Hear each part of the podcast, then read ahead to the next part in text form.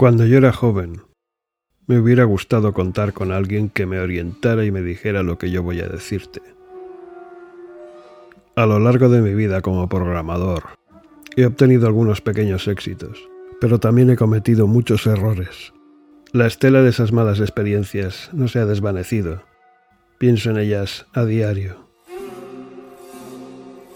Así es como aprendí.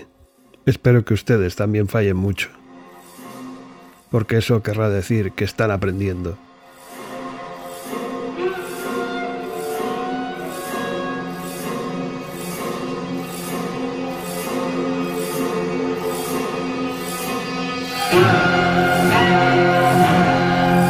Esto es la Cofradía Informática y te espero mañana a la hora del café para charlar acerca de desarrollo web.